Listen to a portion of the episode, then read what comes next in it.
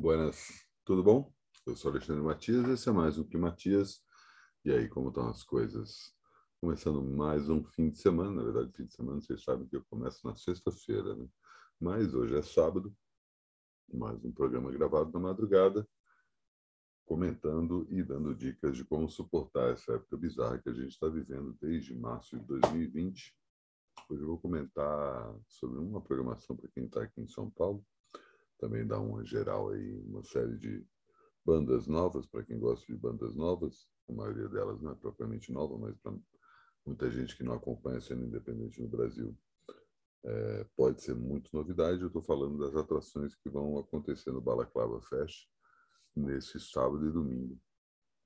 Bem distante do clima carnavalesco que tem tomado conta aí das cidades nesse segundo carnaval do ano. Mas como é que vocês estão aí com esse, esse papo de carnaval? Está de boa? Vocês estão com pique de carnaval? Eu estou completamente alheio ao carnaval. Estou impressionado com isso. Achei que ia ter algum pingo de, de animação para fechar aí mais um. Pelo menos uma saída ali, mas não é o caso. Tanto que eu estou pensando em dar um pulo no Balaclava Fest, festival de 10 anos da gravadora Balaclava e que tem, obviamente, um espírito de celebração, mas uma vibe bem diferente do carnaval. O festival acontece agora na, no, na antiga Red Bull Station, que agora chama-se Central.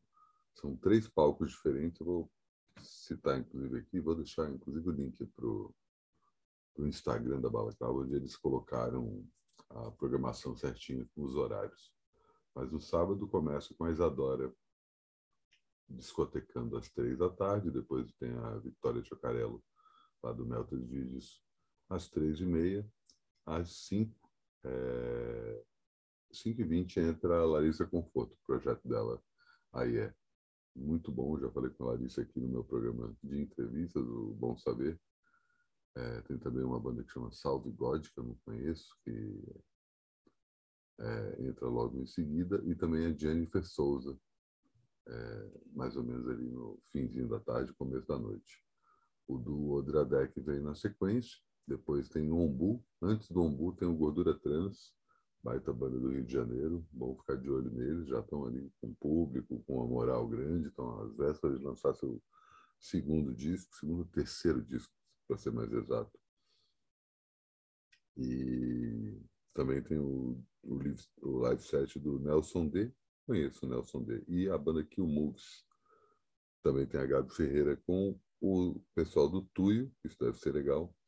Também tem o Moons, lá de BH, uma banda de folk bem.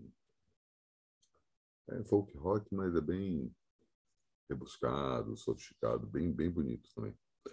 Depois entra Loop de Loop, com a participação da Larissa Conforto, isso promete, Loop de Loop é uma das melhores bandas indies do Brasil hoje, e finalmente Taxidermia, que é o projeto da Jadsa, junto com o produtor do disco dela, o João. Jadsa, inclusive, que fez show nessa sexta-feira, showzaço, fui assistir lá no Sesc Piranga, e contou com a participação da Annelise Assunção, e o show repete agora no sábado com a participação do Kiko Dinucci. Já você vai sair correndo lá do Sesc Piranga para chegar lá no, no Central e fazer seu outro projeto, que é justamente o Taxidermia, feito junto com o produtor João, que produziu o disco dela, O Olho de Vidro, que ela mostrou nessa sexta-feira no Sesc Piranga, vai mostrar no sábado também. Tem ingresso à venda, então, inclusive, dá um pulo lá se estiver afim o Balaclava Fest encerra seus trabalhos com a Festa Luna, festa índia ali da, da acho que é do Tóquio, que vai até altas no sábado. E no domingo tem a Peles, que acabou de lançar um descasso é, com a participação da IMA. Também tem a Marília Bia abrindo os trabalhos ali logo às três da tarde. Tem as minas da revista Balaclava, a Yu e a Elo também discoteca das quatro e meia até as seis. Às quatro e quarenta entra a IMA junto com a Pérez, como eu comentei. Depois tem uma banda de Curitiba chamada Terra Plana. Ali a Vissoto discoteca é, a partir das seis. A Saskia Puta, Saskia é muito boa. A do Rio Grande do Sul. Eu já fiz show com ela no Centro da Terra, no Centro Cultural São Paulo. Estou super curioso para ver o que ela vai fazer. Ela se apresenta às seis e meia. Antes disso tem o Rogue, que toca às seis. Depois vem Valfredo em busca de simbiose, com a participação da banda Pluma, banda que eu estou de olho aí, que é às sete e meia é isso. O Gabriel Ventura, que era do Ventre, às oito da noite. O Rocker, que é um cara do Recife, com mais alguém, não vou lembrar o nome dos caras agora. Meio eletrônico, meio indie rock, a partir das nove, é um live set. A Bebé toca às nove e vinte. E, finalmente, o Raça, com a participação da Brunx, às 8h40 até umas 9h20, para depois, às 10 da noite, começar. E a Terra nunca me pareceu tão distante que encerra esse festival da Balaclava. Na descrição do, do, desse vídeo ou do podcast também tem o link para você comprar o seu ingresso. Lembrando que o festival acontece no Central, o antigo Red Bull Station, ali na Praça da Bandeira, número 137. Devo estar lá. Então, se me ver por lá, se eu não estiver filmando alguma coisa e não for me interromper, só dá um alô.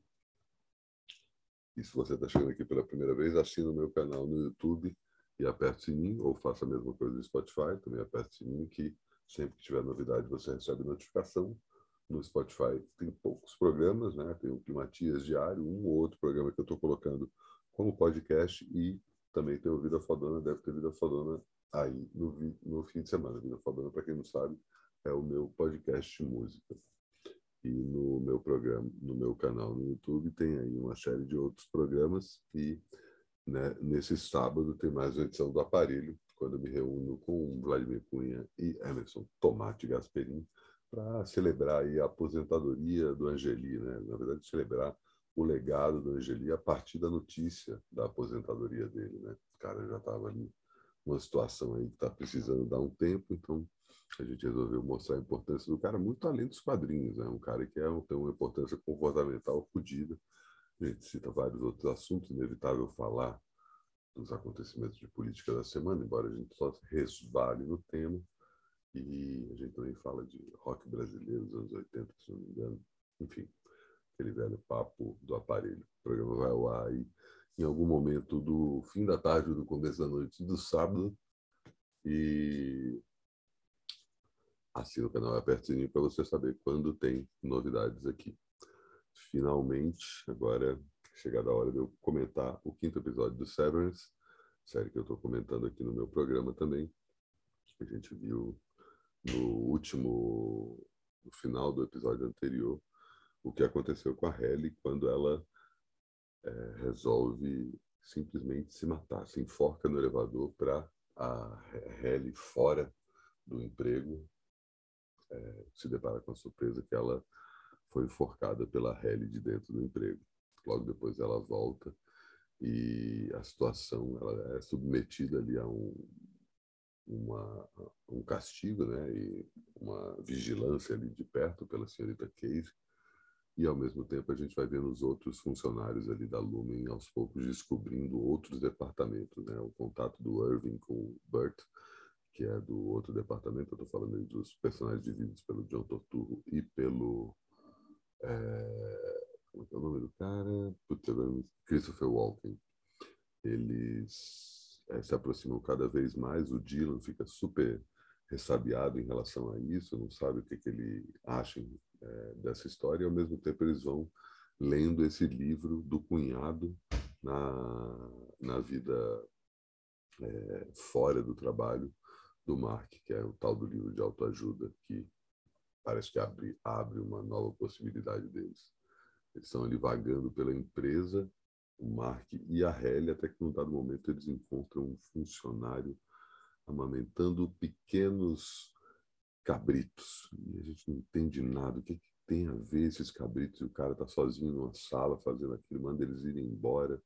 E cada vez mais a Lumen fica um grande mistério que as pessoas precisam tentar descobrir o que está acontecendo. Né?